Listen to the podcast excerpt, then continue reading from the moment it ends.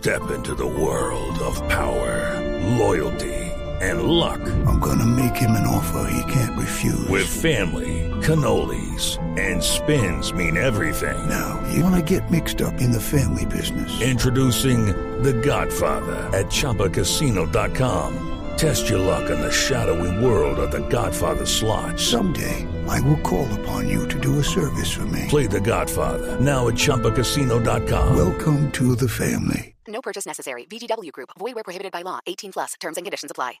Son las 8 de la noche. Aquí comienza Mesa Blue con Vanessa de la Torre. Son las 8 en punto, comienza Mesa Blue. Y hoy vamos a hablar de un tema que realmente es muy interesante, del tan maravilloso como enigmático mundo del cerebro humano. Resulta que la corrupción eh, rampante que hay en nuestro país pasa por el cerebro. Resulta que el amor y el desamor pasan por el cerebro. Resulta que la ciencia, la medicina, no descansa en estudiar técnicas, en proponer métodos para controlar las depresiones, por ejemplo, enfermedades como el Parkinson. Todo pasa por el cerebro humano. Y mi invitado de hoy es el doctor Remberto Burgos, que es neurocirujano, que es un experto conocedor y estudioso además de este órgano vital para el cuerpo que determina tantas cosas que nos ocurren y que vale la pena conocer de la forma en, lo que, en la que vamos a conocerlo en la noche de hoy. Así que bienvenidos a Mesa Blue, soy Vanessa de la Torre. Doctor Remberto Burgos, bienvenido a Mesa Blue. Buenas noches Vanessa, encantado de estar en su programa. Usted es un experto en cerebro y el cerebro es esto que todos tenemos y nadie comprende muy bien cómo es que funciona, qué es lo que hay allí, las emociones. En algún momento eh, se habló de que había gente más con más eh, tendencia a ser corrupta que otra, dependiendo de lo que tuviera en el cerebro.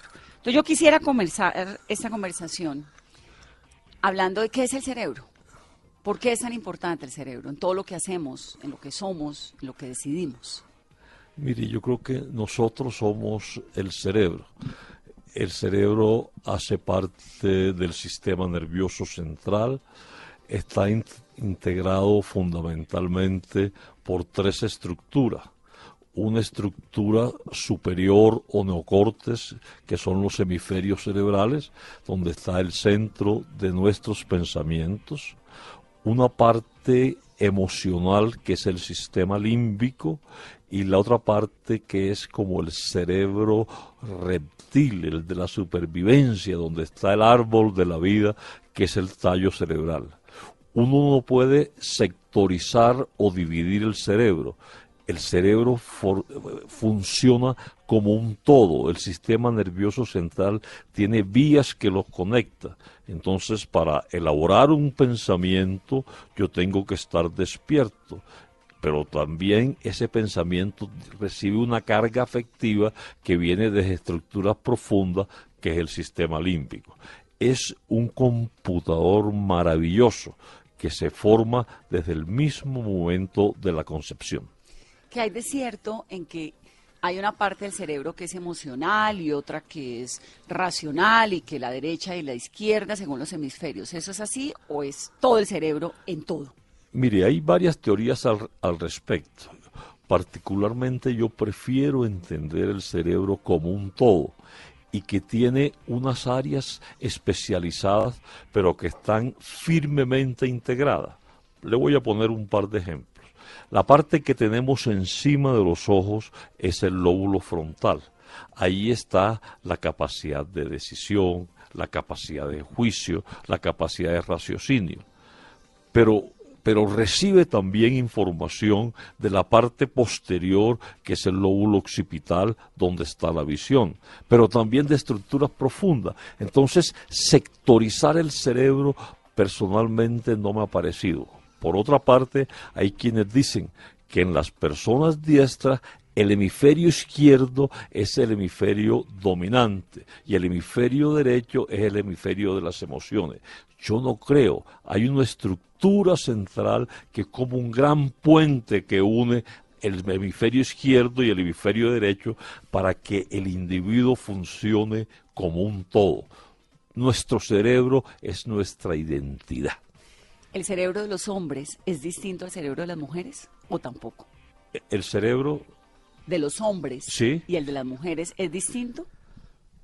Ay, Vanessa, esa es una pregunta tan complicada, pero yo creo que, que sin caer en la división de género, tenemos particularidades en el comportamiento de la mujer y del hombre. Siempre se ha dicho que el cerebro es mucho, el cerebro del hombre es mucho más analítico, mucho más racional, y que la- el de la mujer es mucho más trascendental, mucho más emotiva. Yo tampoco como que comparto después de todos estos años de práctica, porque he visto de todo. He visto individuos, varones, que son fuertemente emotivos y he visto mujeres absolutamente sensacional, maduras, centradas, racionales, en donde su decisión hace parte de un proceso elaborado. Ahora, doctor Burgos, ¿dónde se ubica? Porque durante mucho tiempo el alma, ¿no? Pensábamos que era como lo que dirigía el destino de las personas y que el alma estaba en el corazón y que era la capacidad de decidir y de amar y de soñar y de no sé qué. ¿Eso está en dónde? Mire, yo, yo le digo a mis estudiantes que uno debería decir te amo con todo mi cerebro y no te amo con todo mi corazón. Corazón. Fíjese, hay, un, hay una historia muy interesante de finales del siglo XIX.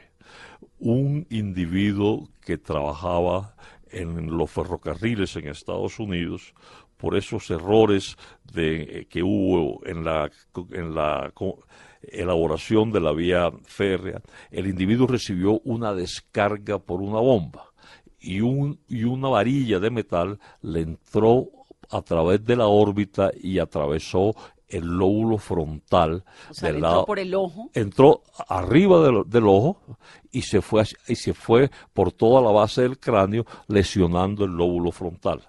El individuo era el capataz de, de la empresa y era una persona cordial, sensata, amigable y su comportamiento era intachable.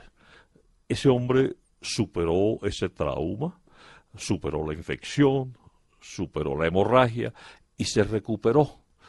Y cuando volvió al trabajo era otra persona, impulsivo, irracional, con hipersexualidad, demandante, vulgar, grosero. Y eso nos permitió desde el punto de vista de neurociencias que el comportamiento del individuo lo, se ubica en el lóbulo frontal. Entonces, nuestro lóbulo frontal es donde está la capacidad de decisión, donde está eh, nuestro cerebro ético, donde está la forma como nos relacionamos con las personas. Como amamos también. Obviamente, la forma como, como amamos y la forma como nos defendemos y la forma como agredimos. Entonces, si uno quiere desenamorarse de alguien, no se lo tiene que sacar del corazón, sino del cerebro, del lóbulo frontal. Claro, lo que pasa es que el amor, como la violencia, tienen unas estructuras y unas autopistas por donde caminan. Entonces ahí entramos como en los pisos del cerebro. Fíjese, la parte de arriba es el lóbulo frontal y la parte eh, primitiva es el sistema límbico. Entonces, el sistema límbico le dice a la persona, la amígdala del lóbulo temporal, ojo, cuidado, ojo, cuidado, pero quien decide es el lóbulo frontal. Le voy a poner este ejemplo sencillo. Los padres le dicen a la niña, este muchacho no te conviene, este muchacho es un irresponsable, este muchacho no te va a llevar a una buena vida, pero ella está obsesionada con ese amor a primera vista y hace caso omiso a sus recomendaciones porque desde el sistema límbico el impulso es tan fuerte que el lóbulo frontal donde decide no alcanza a tomar la sensata decisión y recomendación que sus padres hacen. Entonces, uno, en teoría, doctor Burgos, si quisiera desenamorarse de alguien con conciencia, poniéndole cere- cerebro, ¿podría o no podría? Es muy fuerte el impulso que viene. ¿Qué, qué, qué domina ese impulso, digamos? ¿Qué control puede tener un individuo, la voluntad de un individuo sobre ese impulso cerebral? Mire, lo que pasa es que ahí entra, en- eh, ahí entra a funcionar un sistema que se llama el sistema de la recompensa y en donde hay unos mensajeros que se producen que, que determinan el comportamiento. Ese mensajero es, por ejemplo, la dopamina. Fíjese, fíjese que cuando, cuando se inunda de dopamina, la dopamina va por las autopistas de las conexiones de la amígdala con el lóbulo frontal y determina lo que la capacidad de decisión, la capacidad de juicio, el control de las relaciones estén llenas de optimismo, de felicidad, de amor y todo. Entonces, para desenamorarse. Eh, eh, hay que trabajar fundamentalmente en la depresión de esos mensajeros químicos. Es decir, uno casi que necesitaría que le eh, receten dopamina para desenamorarse. No, no, o no, que le bajen la dosis de dopamina que le produce a una persona. No, no, no, no, no, no, La dopamina es el neurotransmisor que se presenta cuando el individuo está contento. Es un cuando líquido. está- cuando, eh, eh, por- mire, vea el caso cuando la persona, por ejemplo, consume marihuana. ¿Qué es lo que hace la marihuana?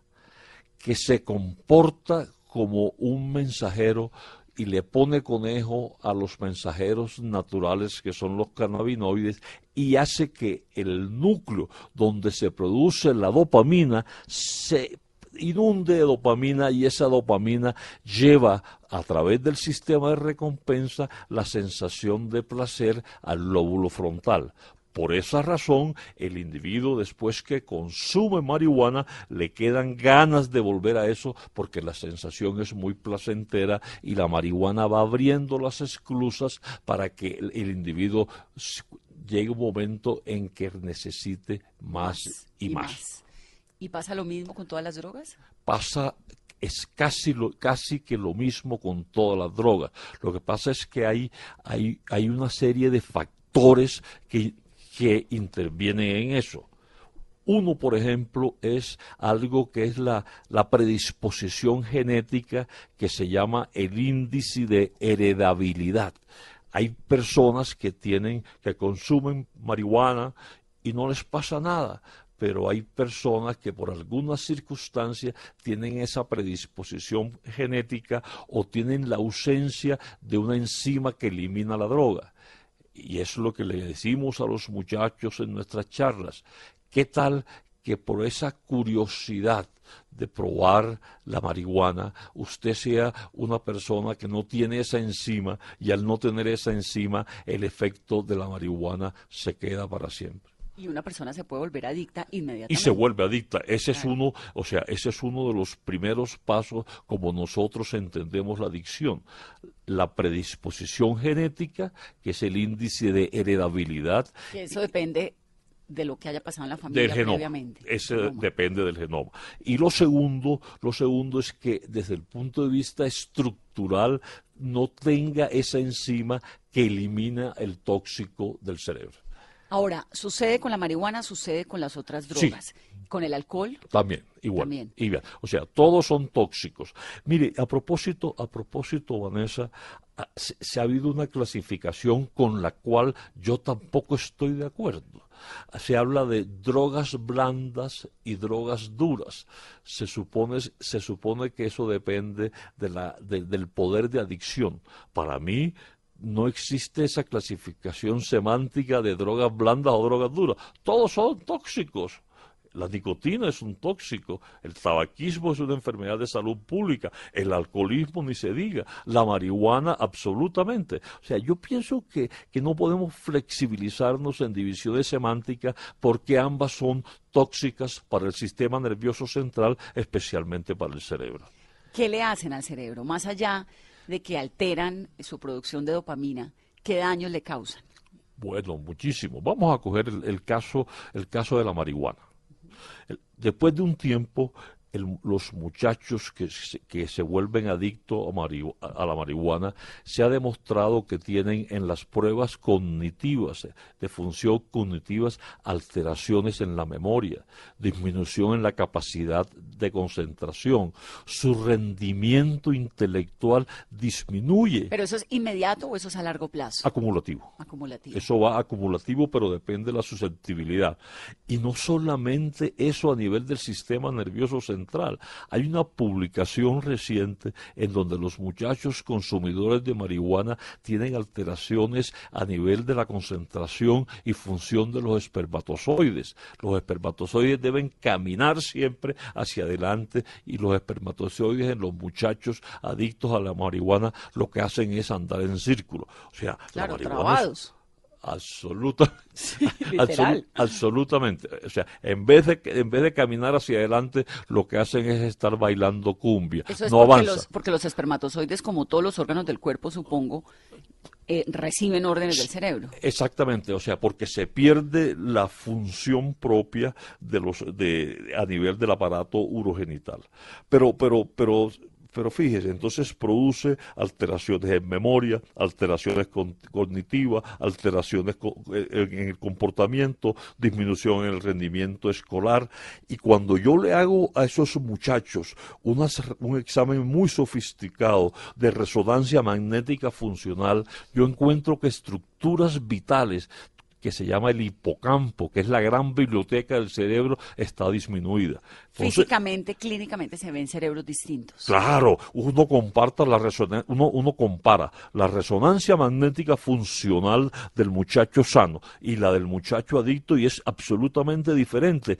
El hipocampo o sea, la biblioteca del cerebro tiene alteraciones estructurales en el muchacho consumidor de marihuana. ¿Y esas, esos daños son reversibles? A ver, esos, años, esos daños, como todo, tienen un tiempo. Después que ya hay daño en la estructura cerebral, es muy difícil que vuelva, que, que se vuelva a recuperar. Lo que hace es que no progresa. Pero se queda uno sin memoria, sin capacidad de reacción. Y, y, otra cosa importante en el muchacho adicto que nos preocupa mucho y es que algunos tienen tendencia a desarrollar enfermedades mentales como psicosis. Se ha visto, por ejemplo, un, un aumento en la incidencia de esquizofrenia en estos muchachos. ¿Qué es la esquizofrenia y qué es la psicosis? Cerebralmente, ¿qué son la esquizofrenia y la psicosis? No, la psicosis es una combinación de elementos en donde hace, hace parte más de las alteraciones mentales de cómo funciona el individuo. Algunos o no se relacionan con alteraciones estructurales en el cerebro. Y eso ha permitido que en ciertas enfermedades mentales el tratamiento estructural en el, en el cerebro produzca beneficios. Por ejemplo, pasemos de la psicosis, de la esquizofrenia, a los cambios en el afecto. La depresión. La depresión va a ser un problema de salud pública enorme, enorme, enorme. Entonces, en este momento, los grupos de neurocirugía funcional están trabajando en el tratamiento quirúrgico de los pacientes depresivos que no responden a los medicamentos. Y hay procedimientos de estimulación cerebral profunda en donde se lesiona el punto de la tristeza cerebral y el individuo para que, para que el individuo recupere su afecto, su relación con el estorno y se quite esas gafas oscuras con lo cual ve la vida, que es la para mí la mejor eh, eh, definición de la depresión. Es gafas oscuras para la vida. Las gafas oscuras con la cual yo veo la vida. Todo es penumbra, todo es tristeza, todo es sombrío hay un tratamiento absolutamente novedoso, fantástico para la depresión y para los temblores de la enfermedad de Parkinson, que se llama el tratamiento con ultrasonido, en la cual se produce una lesión sin abrir el cráneo. El paciente tiene un casco de múltiples orificios y se le coloca una sesión de ultrasonido para que todo el estímulo llegue a un punto milimétrico que se que se documenta con la resonancia funcional. Es como cuando nosotros de muchachos cogíamos una lupa para que los rayos solares perforaran la hoja. Entonces se documenta el sitio de la tristeza y, con el casco se coloca en, en la máquina especial el ultrasonido y el paciente sin abrir el cráneo se le, se le lesiona el área donde está radicada la tristeza. Wow, pero entonces la neurociencia ha llegado al nivel de ubicar dónde está la tristeza en el cerebro? Sí. ¿Y dónde está el temblor?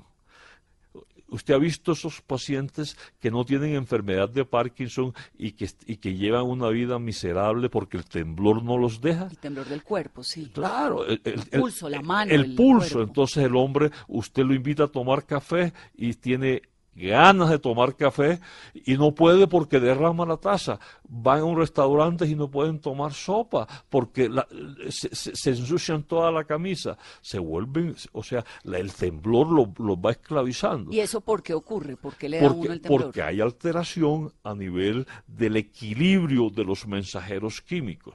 Entonces, imagínese lo que es lo que, lo que está haciendo el profesor Lozano en Toronto, en donde después de estudiar a estos individuos por un grupo multidisciplinario, el paciente llega a la suite de neurocirugía funcional, le, hace, le hacen el procedimiento, no le abren el cráneo y el paciente en horas de la tarde está en su casa. Ya no está temblando hasta ahora los resultados que llevamos, aquí en Colombia no tenemos la máquina todavía y yo confío que pronto lo vamos a tener, pero hasta ahora los resultados que tenemos y que mostró el profesor Lozano son absolutamente maravillosos. El control a través del ultrasonido focalizado de, en enfermedades como el temblor no parkinsoniano, el temblor parkinsoniano, la depresión, los trastornos alimenticios, los trastornos obsesivo-compulsivos del individuo que tiene hiperfagia, que tiene que comer, comer y comer y comer,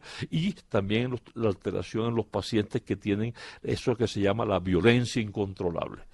Bueno, vamos a hablar de cada una de esas cosas pero antes, un poco el ultrasonido, no sé, seguramente estoy equivocada, pero me lleva a pensar a los choques eléctricos. Hubo un momento en el que los psiquiatras le hacían choques a las personas en el cerebro. Y creo que eso la ciencia ya lo re que te revaluó y además lo guardó para siempre. ¿Tiene algo que ver esa terapia con...? Mire, yo no creo que los, la tecnología en medicina es imparable. Y, es, resulta a veces tan difícil decir este invento nació así en forma aislada. Yo creo que las experiencias acumuladas de intentos previos es lo que va llegando, lo que va llevando al científico a de pronto a una idea brillante. A la perfección aunque no, no es el área mía, pero lo que, se hacía para las alteraciones emocionales y sobre todo esos pacientes con depresión que no se podía y que, eran resistentes a los medicamentos era, darle una especie de choque eléctrico para cambiar cómo se comunicaba el cerebro. Igualmente, cuando no existían las medicinas psiquiátricas, se hacía unas lesiones en el lóbulo frontal a través de una perforación a través de la órbita, una lobotomía, para que el individuo que era agresivo, quitarle esa agresividad. Y eso, y de hecho, una de las hijas Kennedy, recuerdo que su madre le hizo una lobotomía. Eso es como uno de los grandes secretos de la historia estadounidense, ¿no? Mire, Vanessa, fue tan popular la lobotomía que en Estados Unidos el neurocirujano que lo hacía tenía como un carro móvil en donde iba recorriendo los sitios y haciendo el procedimiento y, y, una de las críticas ya con el espejo retrovisor es que, es que el criterio de selección fue muy amplio. yo, yo a veces digo que no se salvó nadie, ni siquiera la hermana del presidente Kennedy. Hacemos, permítame, doctor Burgos, una pausa corta Regresamos en breve para que sigamos hablando del maravilloso mundo del cerebro humano.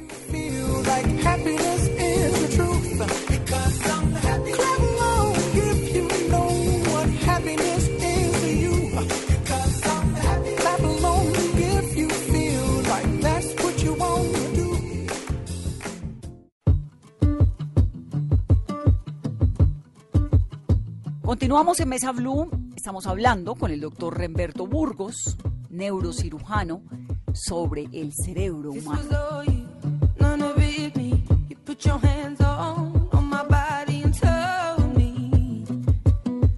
Mm, Doctor Burgos. ¿Qué hace que una persona tenga más tendencia a la depresión? ¿Dónde se ubica la depresión? La depresión es, es dopamina también, tiene Sí, que ver con la dopamina, sí. ¿cierto? ¿Por qué una persona produce más dopamina que otra? No, yo creo que uno... ¿Cómo es, cómo funciona el mecanismo cerebral en torno a la depresión? No, yo, yo, yo creo que aquí hay como unos elementos generales conceptuales. La tendencia del individuo la marcan fundamentalmente dos aspectos. Los aspectos genéticos y los aspectos ambientales. Por ejemplo, los pacientes que desarrollan un aneurisma cerebral cuando uno revisa la historia, hay historia familiar de que su padre o sus abuelos tuvieron un aneurisma cerebral. Ahí tiene Vanessa la concepción genética, o sea, el genoma con el cual nos traen nuestros padres al mundo. Pero si ese individuo fuma, es obeso, está estresado, lleva vida sedentaria y no se controla la tensión, esa combinación del factor genético ambiental con el factor adquirido hace que tenga mayor predisposición a desarrollar, en el ejemplo que le coloco, el aneurisma cerebral. Yo creo que las enfermedades tienen esos dos sustratos, el sustrato genético y el sustrato ambiental o adquirido. ¿Y la depresión es controlable? Sí, yo pienso que, o sea, todas, en términos generales, la depresión tiene la tendencia familiar y los elementos tóxicos ambientales, y en donde cada individuo responde distinto. Hay una palabra que a mí me encanta, que se llama la resiliencia. La Y es la capacidad que tiene el individuo de superar las caídas. Hay personas, hay personas que les pasa algo, un obstáculo, caen y no se levantan. Y hay otras que caen, se levantan, vuelve y juega, caen, caen y tienen esa determinación de superar los obstáculos. ¿Eso depende de qué? Y eso depende mucho de esas conexiones que hay entre el sistema del necorte, o sea, los hemisferios cerebrales y el sistema límbico. Es lo que nos da la fuerza, la motivación, la superación. ¿Qué tan importante y tan determinante es la alimentación en el cerebro? Uy, yo, eso es fundamental.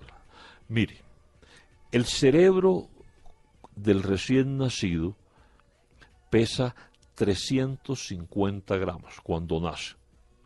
Y a la vuelta del primer año debe estar en 900 gramos.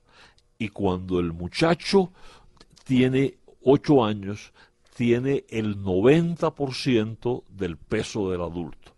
O sea que el crecimiento exponencial del cerebro se hace fundamentalmente en los primeros años de vida. ¿Por qué razón? Porque el cerebro va formando las interconexiones, va formando las redes, va formando el entramado neuronal y tiene una actividad metabólica impresionante.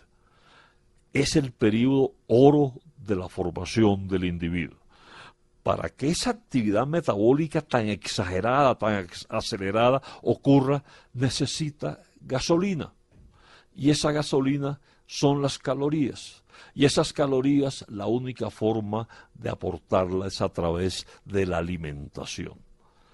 Lo que el muchacho no reciba en calorías durante sus primeros años de vida se paga en la formación del cerebro. ¿Y se puede recuperar? Desafortunadamente no.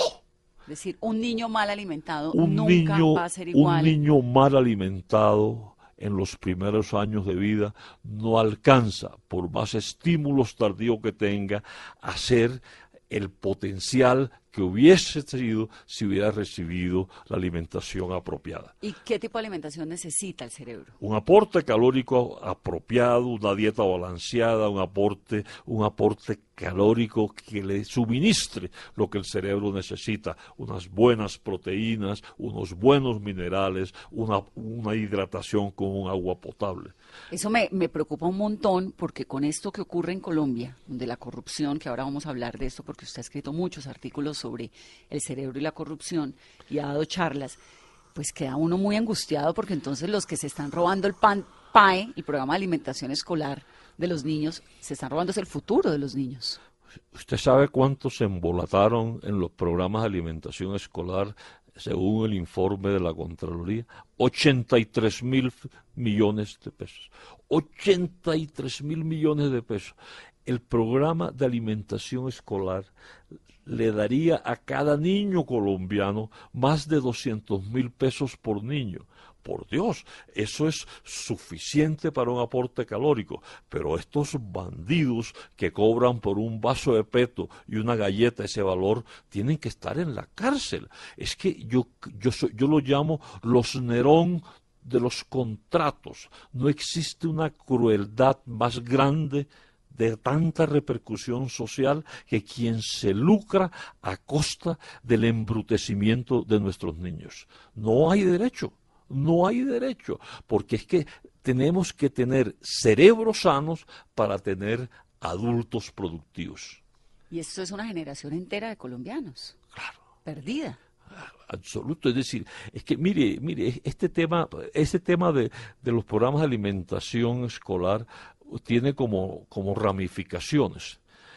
Mire, Vanessa, cuando uno ve que la justicia no funciona, que estos, estas personas que se han lucrado a cargo, a, a costa de embrutecer a los de nuestros muchachos y se pavonean y tienen casa por cárcel, eso, ese mensaje para el cerebro de nuestros muchachos es muy grave porque la impunidad hace que el lóbulo frontal afloje el cerebro ético porque aquí no pasa nada. Y como no pasa nada, yo puedo tener, enriquecerme en tiempo corto y me satisfago todas mis, todos mis caprichos sin trabajar, sin hacer una escala ascendente laboral, etcétera. La impunidad es un mensaje tóxico tóxico para el cerebro, para el cerebro ético de los colombianos. Ahí hay dos cosas y quiero desglosarlas. Y primero, ahora vamos con el tema de la corrupción, pero quiero primero hablar de la alimentación de los niños un poco más a fondo porque me ha dejado muy impresionada lo que me está diciendo. O sea, cada niño que no recibe la alimentación adecuada es un niño cuya adultez no va a ser igual a la de otro que está. Absolut- Y nunca se puede recuperar ese tiempo. Absolutamente cierto. Lo que el muchacho no haga en sus primeros años Nueve de vida, años. de interconexión neuronal, de su proceso de neurogénesis, de su recupero, de su proceso de, de- de- de- de hacer toda la malla del conocimiento que es el entramado neuronal por falta de aportes calóricos, no lo va a recuperar. No alcanza a hacer eso. Qué impresión, ¿no? Porque además es muy injusto. Claro, claro. Es que, es que ese es el problema. Ese es el problema que, nosotros tenemos que ejercer un control y una sanción social porque yo creo que la meta para la sociedad del conocimiento tiene como piso, como piso, la protección del cerebro de nuestros niños. Ahora, la corrupción. ¿Hay algo que ocurra en el cerebro de una persona que la haga más propensa a la corrupción que a otra? Sí, no hay duda. Mire, vamos, vamos a, utilizar una metáfora. para explicar cómo se comporta el cerebro con la, con la, con la corrupción. Imagínese que usted está en una casa en la playa, en donde tiene un segundo piso y ahí está un vigía que le anuncia a usted cuando viene la tormenta, para que las personas que están en la casa cierren las ventanas y no se inunden. Entonces, cuando viene la tormenta, el vigía dice, ojo, cierren las ventanas y así no nos inundamos. Así funciona el cerebro. Cuando el individuo tiene que decidir, hay un vigía que le dice, ojo, esto está mal, esto va en contra de tus principios, no puedes hacer eso, y eso se llama la amígdala del lóbulo temporal. Y le envía señales de alerta, señales de alerta al lóbulo frontal. En el lóbulo frontal está la capacidad de decisión. Entonces el individuo recibe las señales de alerta. En el lóbulo frontal está todo, ¿no? Aquí. Vamos, vamos ahí, en la frente, ahí vamos Eh, con en- emociones, con decisiones, El- eh, depresiones, con todo. todo, el lo- pero, pero no, no como estructura aislada, sino como estructura integrada. Claro. Entonces el lóbulo frontal dice, bueno, yo le voy a hacer caso a mi amígdala y yo voy a, yo no voy a firmar este ilícito, yo no voy a autorizar este contrato y yo me comporto acorde con mis principios y mis valores. Perfecto. Pero vamos a suponer que el lóbulo frontal no le hace caso a su vigía y a la amígdala y firma el ilícito. Resulta que cuando viene la segunda tormenta, ya la voz del vigía es menos fuerte. Y cuando viene la tercera, es menos fuerte. Y la cuarta es un susurro, Es menos fuerte porque no se escucha o porque no tiene capacidad de hablar. porque no se escucha. En otras palabras, el, el cerebro se va acostumbrando a los actos de corrupción. a la maldad. a, a la maldad. Entonces, el primer ilícito, el individuo no duerme. El cuarto, ya está como más relajado. Y ese es el problema. El que se roba una aguja termina robándose un banco. Eso es cierto, que le enseñaban a uno desde chiquito. Sí, Usted se roba un chicle, se roba Claro, banco. claro. Entonces, eso es lo interesante, porque este es, un, art- este es un descubrimiento sensacional de hace más o menos unos cuatro años, de cómo el cerebro se acostumbra al ilícito. Entonces, ¿qué es lo que nosotros tenemos que hacer? Tener ese vigía despierto, pero tener el lóbulo frontal que se alimenta de los valores, de la educación, de la familia, del colegio, del entorno, absolutamente firme, para que cuando lleguen esas tentaciones, el vigía alerte y mi, y mi cerebro ético sea el que decida lo que yo debo hacer. Es decir, uno no le puede celebrar a un hijo ni que se robe un chicle de un supermercado. Pero por supuesto que no. Pero por su- mal, mal, mal. Mire, hace unos días recibió una, una comunicación en una de las columnas sobre cerebro y corrupción social. Y fue una, una historia tan, tan boba, pero tan trascendental.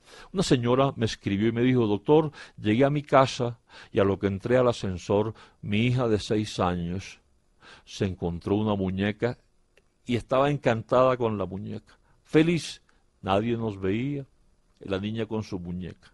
Y le dije, hay que devolver la muñeca, hay que devolver la muñeca. Y la niña me lloró, me lloró, me lloró, pero hice que fuese a la portería conmigo y devolvió la muñeca. La niña duró llorando todo el día.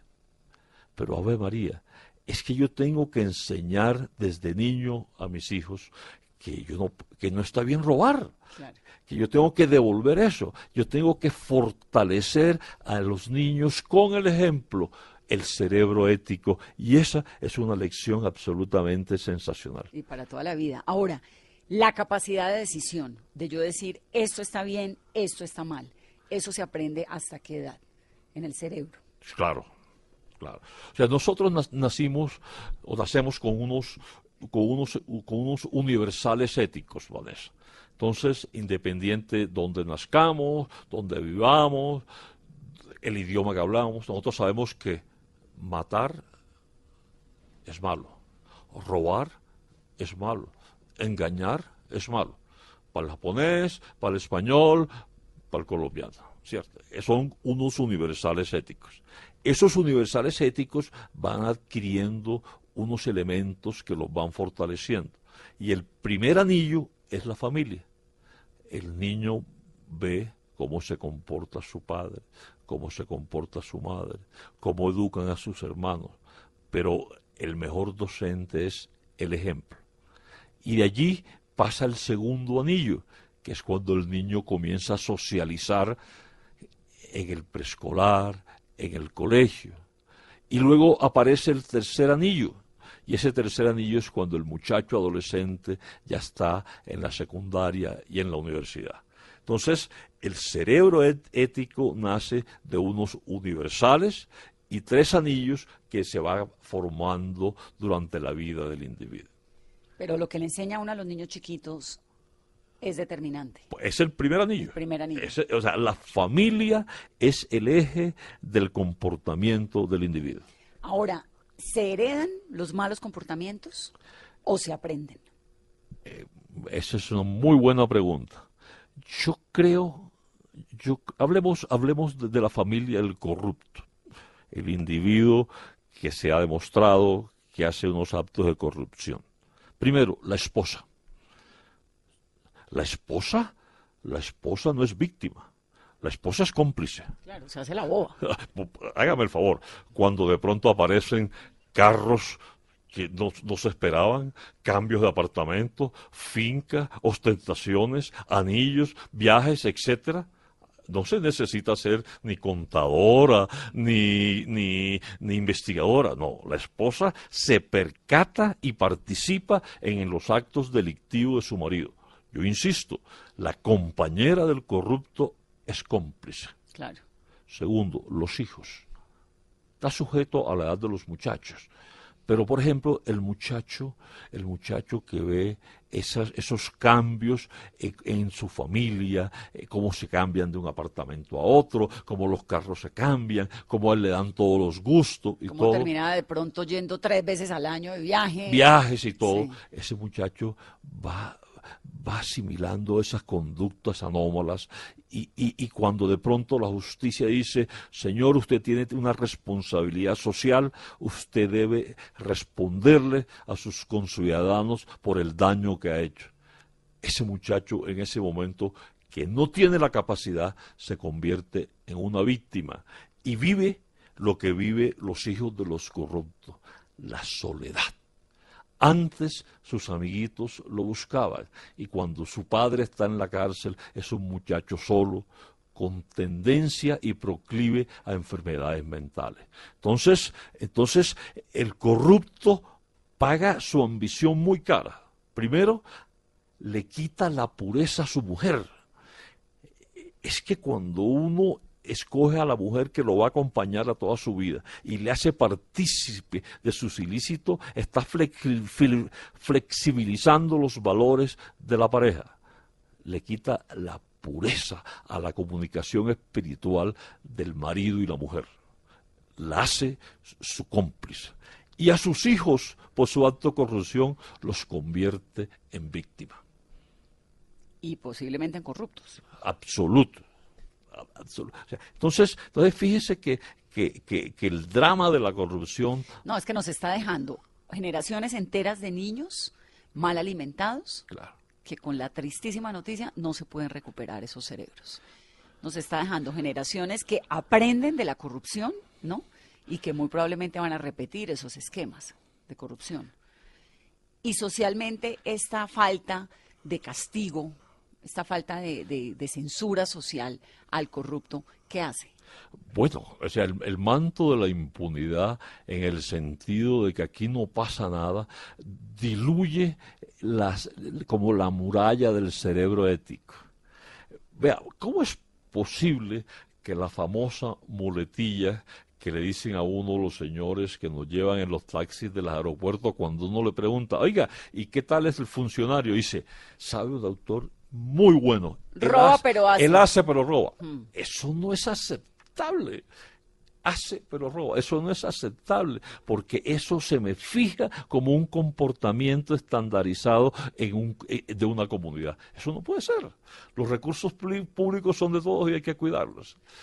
Doctor, estoy fascinada con esta conversación. Se nos está acabando el tiempo, pero no quiero dejarme de quedar con dos cosas, con varias cosas. El Alzheimer, que es esta enfermedad que cuando uno va eh, volviéndose adulto mayor le da tanta angustia. El Alzheimer, ¿por qué da? Bueno, entonces vamos a, a utilizar esta metáfora. Imagínense que el cerebro tiene muchos cuarticos, que son las neuronas, miles, y se comunican una con otra, una con otra, y, es lo, y eso es lo que hace que se elaboren nuestros pensamientos. Si yo coloco una pared entre neurona y neurona, no puede haber comunicación. Entonces el individuo va trabajando con neuronas aisladas. Así no hay una elaboración de un raciocinio coherente. Eso es el Alzheimer. Un depósito de unas proteínas anormales que impiden la comunicación neuronal. Un diptongo. ¿Se acuerda que hablamos del ultrasonido focalizado? Claro. En este momento se está trabajando en ese método en forma experimental para tratar de diluir esa pared que va que impide la comunicación de neurona y neurona. Esto es experimental. No, que- o sea que nuestros oyentes No vean esto como cita una vean, vean esto como, como una esperanza y una posibilidad. A mí de pronto me toca. Por suerte. Sí, sí, sí, usted está muy joven. Eh, mire, pero entonces el Alzheimer es eso. El punto es que el Alzheimer tiene un componente familiar muy fuerte, pero tiene también un componente ambiental muy fuerte. ¿Cuál es la mejor forma de prevenir el Alzheimer? Y yo pongo el ejemplo de mi madre. Mi madre, a Dios gracias, vive, tiene 88 años, Y regia. y me dice, mijo, ¿cuántas veces a la semana debo ir a la iglesia? Yo diario. ¿Cuánto- ¿Cuántas veces debo estar en la Junta de Acción Católica? Diario. ¿Cuántas mesitas de juego necesito? Tres a la semana. ¿Cuánto debo, debo caminar? Lo que quieras. ¿Cuánto debes comer? De todo, pero poquito y no repitas. Fíjese, gimnasia para el cuerpo, gimnasia para el cerebro, con paz interior gimnasia para el cuerpo, gimnasia para el cerebro, pero paz interior. Cuando usted es feliz, es más saludable. Y eso no es retórica, estos son estudios experimentales que se han hecho de muchísima trascendencia.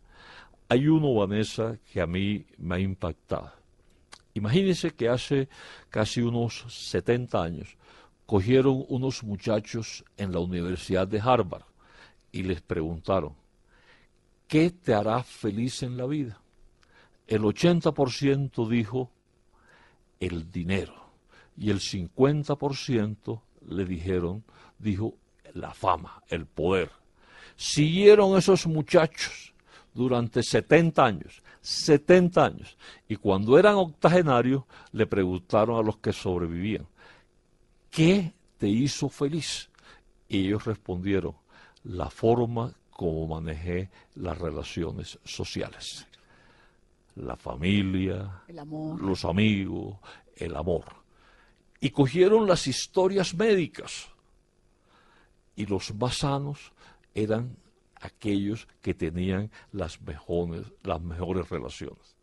Entonces, cuando yo me voy a al Alzheimer y a enfermedades que todavía aún no entendemos, tenemos que hacer la prevención a través de eso que yo llamo la paz interior, que es la coherencia entre lo que yo pienso, lo que yo aprendo y lo que yo hago. Bueno, ¿las neuronas se reproducen o no? Sí, claro. ¿Sí? Por supuesto. ¿Qué debe comer uno? No, no, no. ¿Qué debe Eh, eh, hacer? Esto, de- ¿Qué- esto del omega No, no, no, y el pescado y las almendras y los superalimentos. ¿eso es Apor- aporte calórico apropiado, coma de todo, pero no repita. Coma de todo, Y sea feliz. no repita. Segundo, el mejor estímulo para las neuronas, el mejor estímulo es el aprendizaje de algo nuevo. Ayer llegó un paciente acá, ya retirado, ganadero, de 75 años, y me dice, doctor Burgos, le tengo una gran noticia, cuénteme, estoy matriculado en psicología, 75 años, yo te felicito, Claro. Te felicito, qué bueno. Vas, vas a tener tareas, vas a estudiar, vas a aprender algo nuevo, vas a socializar con tres generaciones y menores, pero vas a aprender algo nuevo. Ese es el mejor el estímulo, aprender lo novedoso, lo nuevo, estimular todas esas conexiones del cerebro. La- ¿Las recetas de cocina cuentan? sí, o aprender a jugar algo que uno no haya jugado. Claro, el, mire, hay un, hay un, hay un deporte que nosotros no hemos explotado, que es el ajedrez. Usted no se imagina los beneficios del ajedrez en la formación del cerebro de los Puede ser, con lo aburrido que es. Sí. Entonces, entonces, entonces, entonces, fíjese, uno tiene que hacer el deporte que le gusta, pero tiene que también darle campo abierto a lo que el cerebro nos hace. Nosotros somos seres sociales. La soledad, la soledad es el gran impulsor de la inmensa mayoría de las enfermedades neurológicas. ¿Y el ajedrez qué es lo que hace? Vea, mire, el ajedrez primero te lleva a la meditación. Segundo, te lleva a la elaboración de estrategia. Se- tercero, te lleva al control de tus emociones. Y tú diseñas anticipadamente cómo se va a comportar. Y tienes una gran capacidad de empatía porque tus neuronas en espejo están recibiendo la comunicación de tu contendor hay una iniciativa interesantísima que ojalá la podamos hacer este año y es hacer a través de una fundación un, un como hacer en el Caribe como un deporte insigne el ajedrez. Mire, usted va a, cualquier ciudad, va a un parque y, y encuentra cuatro o cinco mesas de ajedrez Sí, y hay, y eh, hay una persona que está jugando y de pronto llega alguien desconocido que usted nunca en su vida ha visto y el tipo se dice, me puedo sentar, siéntese y hacen un partido de ajedrez sensacional. Aquí en Bogotá hay un montón y lo acabo de ver en Guachené, en el Cauca. En el centro, en la plaza, hay mesas de ajedrez y los muchachos se sientan, los señores, los ancianos, y juegan ajedrez.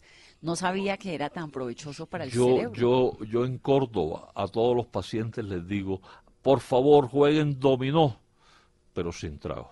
Y el vinito, eso le iba a preguntar. Bueno, entonces el vinito, el vinito es bueno como un vehículo social en una dosis mínima que te permita a ti utilizar ese, ese aporte calórico y ese estado de, de, apertura y de relax que produce, pero es muy malo cuando tú lo llevas a niveles tóxicos.